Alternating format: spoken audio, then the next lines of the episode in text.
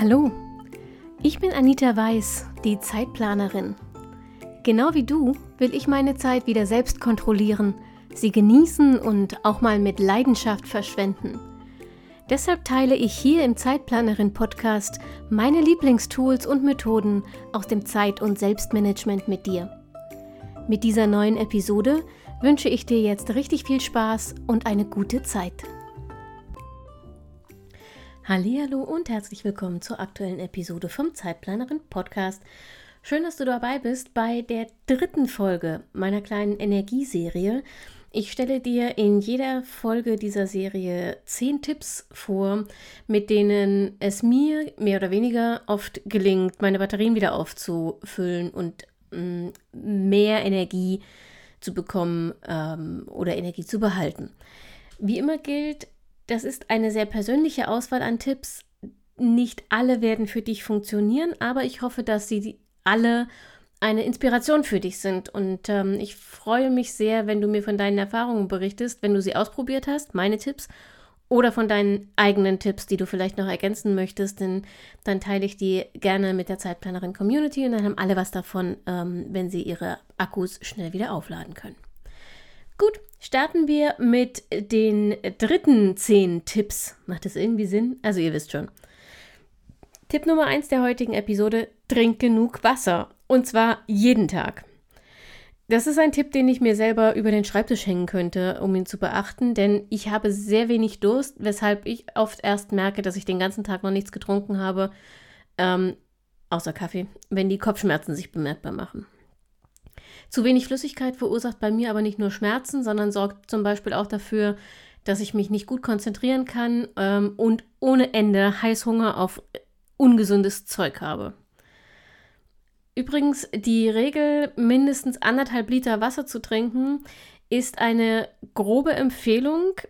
Mm, und die gilt vor allem dann, wenn du auch über die Nahrung genug Flüssigkeit zu dir nimmst. Insgesamt brauchst du ungefähr 35 Milliliter Wasser pro Kilogramm Körpergewicht, das du über den Tag zu dir nehmen sollst. Das ist die Gesamtflüssigkeitsmenge, also auch das Wasser, das du zum Beispiel über Nahrung zu dir nimmst. Aber ähm, wenn du dir das mal kurz durchrechnest, 35 Milliliter pro Kilogramm Körpergewicht, kommst du auf deutlich mehr als die anderthalb Liter in aller Regel. Wenn du zum Beispiel 65 Kilo wiegst, dann solltest du schon fast zweieinhalb Liter Flüssigkeit am Tag zu dir nehmen.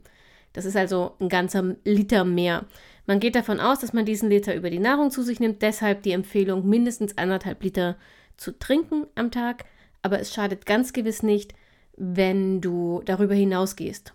Und wenn dir pures Wasser zu langweilig ist, dann probier's doch mal, ähm, indem du zum Beispiel Zitronenscheiben reinschneidest. Das ist mein Standard eigentlich. Übrigens, ähm, ich finde, mit Sprudelwasser löst sich das Aroma von Zitronen besser. Das schmeckt noch ein bisschen intensiver, geht aber auch mit, ähm, wie heißt das? Mit stillem Wasser. Oder du kannst es mit Kiwi machen, das funktioniert auch ganz gut. Ähm, Erdbeeren, finde ich, geben nicht so viel Aroma ab, sehen aber schön aus. Man kann das auch mit Gurke und Minze machen, wobei ich das irgendwie, also Minze schmeckt man fast nicht raus und Gurke schmeckt ziemlich schnell, ziemlich verwest irgendwie im Wasser, finde ich. Aber experimentiere jedenfalls ein bisschen rum oder gib einen Spritzer Saft rein. Und ich meine wirklich, einen Spritzer macht keine Saftschorle daraus. Das hat wieder unheimlich viel Zucker und Kalorien. Aber einen Spritzer Saft ins Wasser für Geschmack, das geht schon. Tipp Nummer zwei heute. Lerne. Aber lern etwas, das du wirklich lernen willst. Etwas Neues zu lernen und dann auch zu können, kann dich beflügeln und dich mit jeder Menge neuer Energie versorgen. Aber das gilt nur dann, wenn du für dich und aus deinem inneren Antrieb heraus lernst. Wenn das Lernen zur Pflicht oder zur Last wirkt, dann kann es sich eher zum Energieräuber mausern und das ist ja genau das, was wir nicht wollen.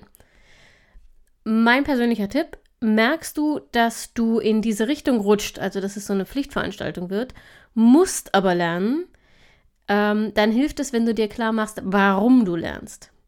Ich lerne zum Beispiel gerade für ein Zertifikat, das mir helfen soll, in der IT besser Fuß zu fassen.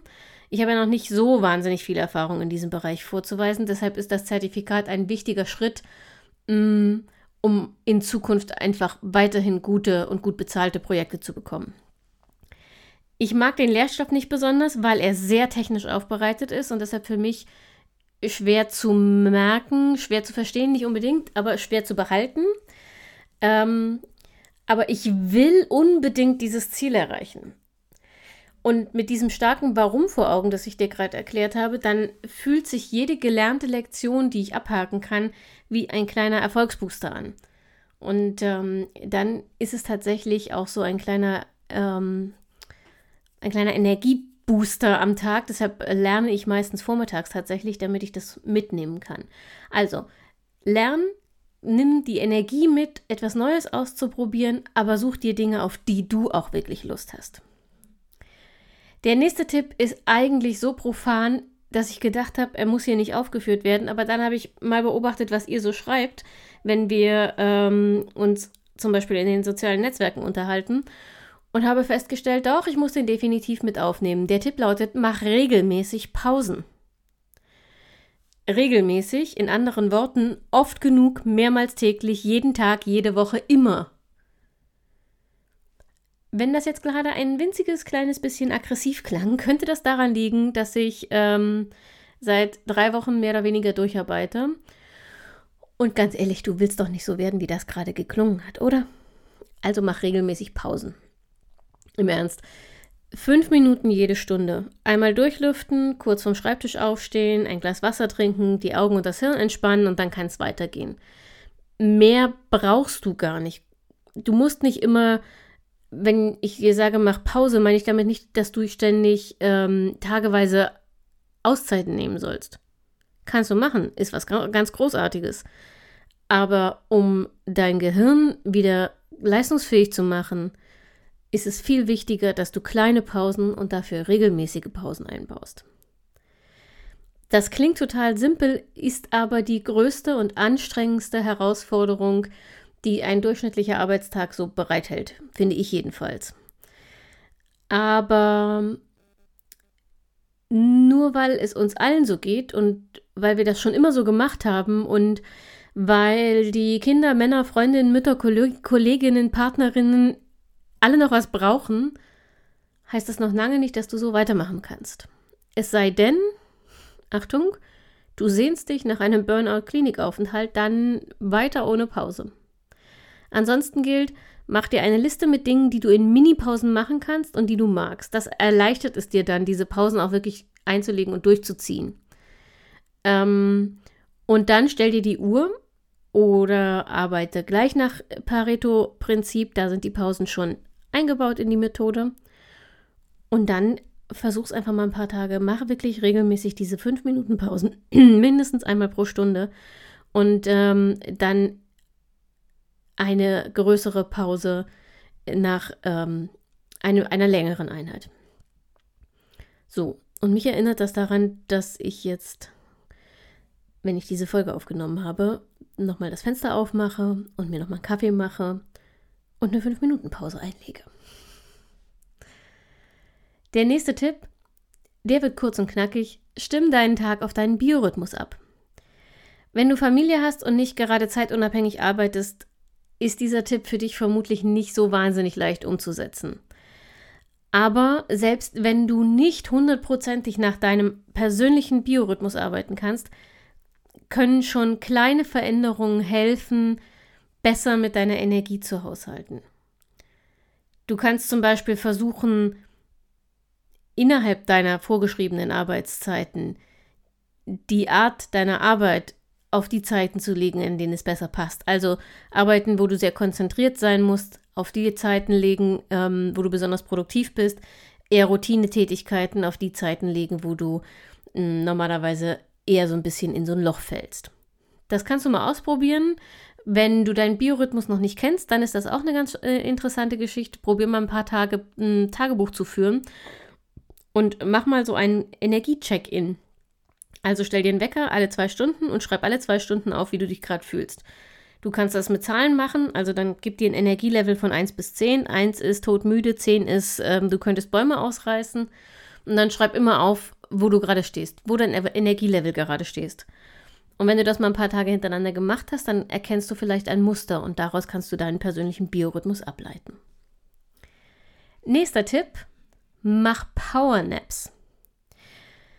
Ich persönlich kann tagsüber nicht schlafen, also so richtig schlafen. Wenn ich das tue, ist mein Tag gelaufen, weil ich einfach nicht wieder richtig wach werde. Aber Powernaps funktionieren für mich hervorragend. Die wichtigste Regel dabei ist, beende das Schläfchen rechtzeitig. 15 hm, Minuten, maximal 20, wobei das ist bei mir meistens schon zu viel, da bin ich schon tief eingeschlafen. Länger sollte so ein Powernap nicht dauern, damit du nicht richtig in diese Tiefschlafphasen reinkommst. Hm, ich persönlich brauche nach 15 Minuten Schlafen, in Anführungszeichen, ein paar Minuten, um Körper und Geist wieder hochzufahren, aber dann bin ich wirklich wieder leistungsfähig. Und zwar auch dann, wenn ich vorher zum Umfallen müde war. Insofern Powernaps kann ich sehr empfehlen, funktionieren hervorragend und gehen eigentlich fast immer. Übrigens habe ich letztens einen Tipp gelesen, ähm, das werde ich demnächst auch mal ausprobieren. Wenn du deinen Powernap machst und verhindern willst, dass du ähm, wirklich tief einschläfst, dann nimm einen Schlüsselbund in die Hand und ähm, halt die Hand so ein bisschen über die Sofakante oder Bettkante oder wo auch immer du schläfst. Denn wenn du tief einschläfst, dann öffnet sich automatisch die Hand, weil die Muskeln sich entspannen. Und dann scheppert der Schlüsselbund auf den Boden und davon wirst du wieder wach und dann weißt du, okay, es ist Zeit, mein Powernap zu beenden. Nächster Tipp, und den liebe ich, buch eine Massage. Stress und das ist ja meistens ein Auslöser für niedrige Energielevel, vor allem wenn er dauerhaft ist, macht sich über kurz oder lang auch in deinem Körper bemerkbar. Verspannungen verursachen Schmerzen und damit dann körperlich gesehen noch mehr Stress. Und dagegen kann eine Massage fantastisch helfen. Ähm, wobei, Achtung, Vorsicht, eine medizinische Massage, also eine, die diese Verspannung tatsächlich löst, tut einfach nur höllisch weh. Hilft bestimmt, ist in dem Moment aber sicher nichts, was dich entspannt. Wenn dir das zu viel ist, wähl lieber eine Wellnessmassage oder ähm, im optimalen Fall eine Reihe von Wellnessmassagen in regelmäßigen Abständen. Und zwar natürlich am besten, bevor der Stress zu heftigen Verspannungen führt. Ähm, was ich sehr empfehlen kann, sind tatsächlich Thai-Massagen. Ich finde, die lösen Verspannungen ohne brutal weh zu tun. Das funktioniert hervorragend. Shiatsu-Massagen sind zum Beispiel auch ganz klasse bei Verspannung, aber ähm, ich fand, es waren Schmerzen aus der Hölle. Teste das gerne mal durch ähm, und selbst wenn du nur eine Massage buchst, die dich einfach nur entspannt. Gut so, auch das wird deine Batterien wieder aufladen. Genauso übrigens wie der nächste Tipp, gönn dir eine Wellnessbehandlung. Eine Wellnessbehandlung allein beseitigt deinen Stress natürlich nicht, ähm, aber sie hilft erstens, die äußeren Zeichen zu mildern und wichtiger, du gönnst dir damit eine kleine Mini-Auszeit vom Stress und eine Phase mh, mm, reiner Selbstfürsorglichkeit was für eine Wellnessbehandlung du da machst. Also ob du das mit, ähm, mit einer Behandlung bei der Kosmetikerin machst oder dich zum Sonnenbaden in den Garten legst oder dir selbst eine Gesichtsmaske anrührst oder weiß der Geier in die Sauna gehst, völlig egal. Aber gönn dir diese Zeit und auch die Investition für dich mh, mm, und mach dir eine eigene kleine ähm, Spa-Auszeit daraus. Nächster Tipp Verabrede dich zu einer Date Night, einem Rendezvous.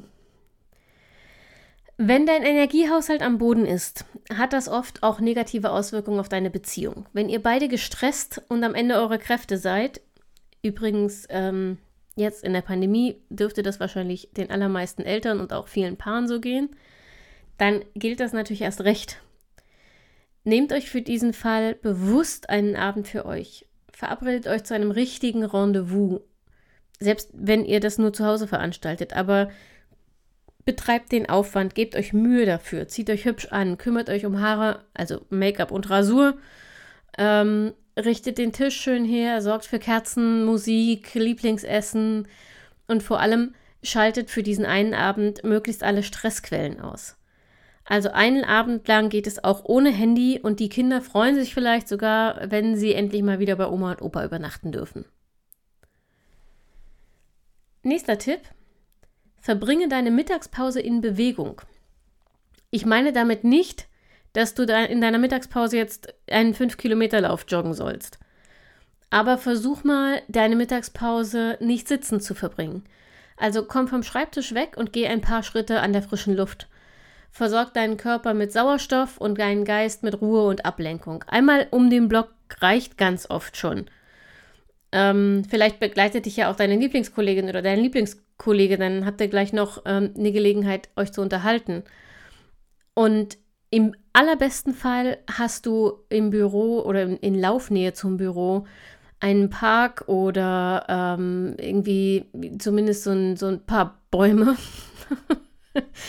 also versuch jedenfalls nach Möglichkeit irgendwo spazieren zu gehen, wo es grün ist, denn grün ähm, tut unserem Auge gut und hat nachweislich eine psychische Wirkung und zwar eine positive, stressreduzierende.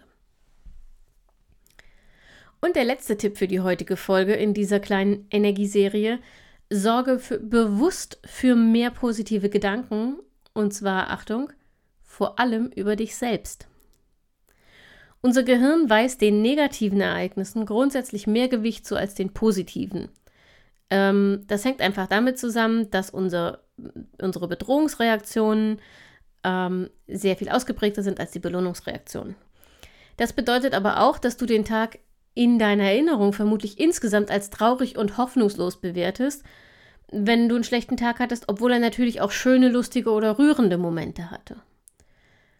Auf Dauer bekommen die negativen Gedanken und Erinnerungen dadurch so viel Gewicht, dass du kaum mehr darunter hervorkommst. Mm, und dich darunter hervorzuarbeiten, kostet dich unendlich viel Kraft und letztlich auch deine Lebensfreude. Deshalb versuch im ersten Schritt bewusst wahrzunehmen, was und vor allem wie du den ganzen Tag so denkst. Im zweiten Schritt versuch den negativen Gedanken positive entgegenzusetzen. Achtung, das bedeutet nicht, wenn Dinge wirklich scheiße laufen, dass du zwanghaft versuchen musst, sie positiv umzudeuten. Das ist Quatsch. Dein Gehirn lässt sich nicht so leicht verarschen. Aber versuch einfach, die Dinge, die negativ gelaufen sind, wahrzunehmen, anzunehmen, aber such im gleichen Atemzug eben auch Dinge, die positiv gelaufen sind. Und wenn es nur Kleinigkeiten sind oder Dinge, die du aus dem, was schiefgelaufen ist, gelernt hast für dich, was du in anderen Projekten oder ähm, Tätigkeiten umsetzen kannst. Also versuch möglichst den Fokus auf Positives zu senken. Ähm, ganz besonders gilt das übrigens für die Gedanken, die du über dich selbst hast. Beobachte mal, wie du über dich selbst denkst oder innerlich mit dir selbst redet. Wenn dir deine innere Stimme die ganze Zeit sagt, ähm, du schaffst das nie, du hast das noch nie geschafft, wie soll es dir dann gelingen?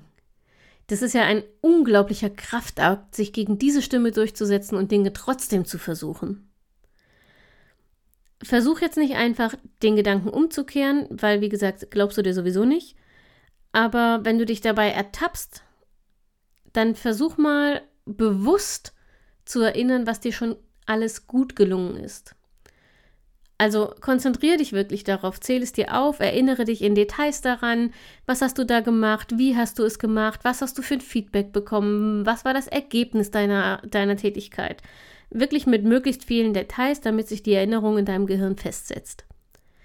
Das Ziel ist, am Ende des Tages mindestens dreimal so viele positive Gedanken zu haben wie negative, denn erst dann überwiegen sie ähm, die negativen auch in deiner Wahrnehmung und Erinnerung. Das braucht ein bisschen Übung, ähm, zumal wir hierzulande irgendwie nicht gerade Optimismus- und Positivitätsweltmeister sind.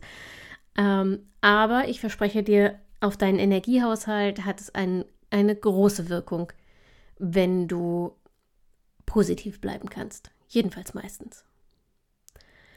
Und in diesem Sinne hoffe ich, dass es dir gelingt, die Vorweihnachtszeit ähm, zu nutzen, um deine Energie wieder aufzufüllen, deine Energiespeicher wieder aufzufüllen. Ich hoffe, du kannst sie genießen, äh, trotz der Pandemielage. Ich hoffe, du bist gesund und bleibst es auch, genauso wie deine Lieben. Und freue mich sehr, wenn du nächste Woche wieder dabei bist. Wenn du mir deine eigenen Tipps, deine eigenen Energietipps mitteilen willst, dann mach das gerne über Instagram, Zeitplanerin. Oder du schreibst das als Kommentar unter das Skript zu meinen 50 Energietipps. Das findest du unter zeitplanerin.de slash Energie oder du schickst mir einfach eine E-Mail an info.zeitplanerin.de. Ich freue mich darauf, von dir zu hören. Ich wünsche dir bis dahin, oder nein, nicht bis dahin, bis wir uns wieder hören, hoffentlich nächste Woche. eine schöne Woche, bleib gesund und denk immer daran, deine Zeit ist genauso wichtig wie die der anderen.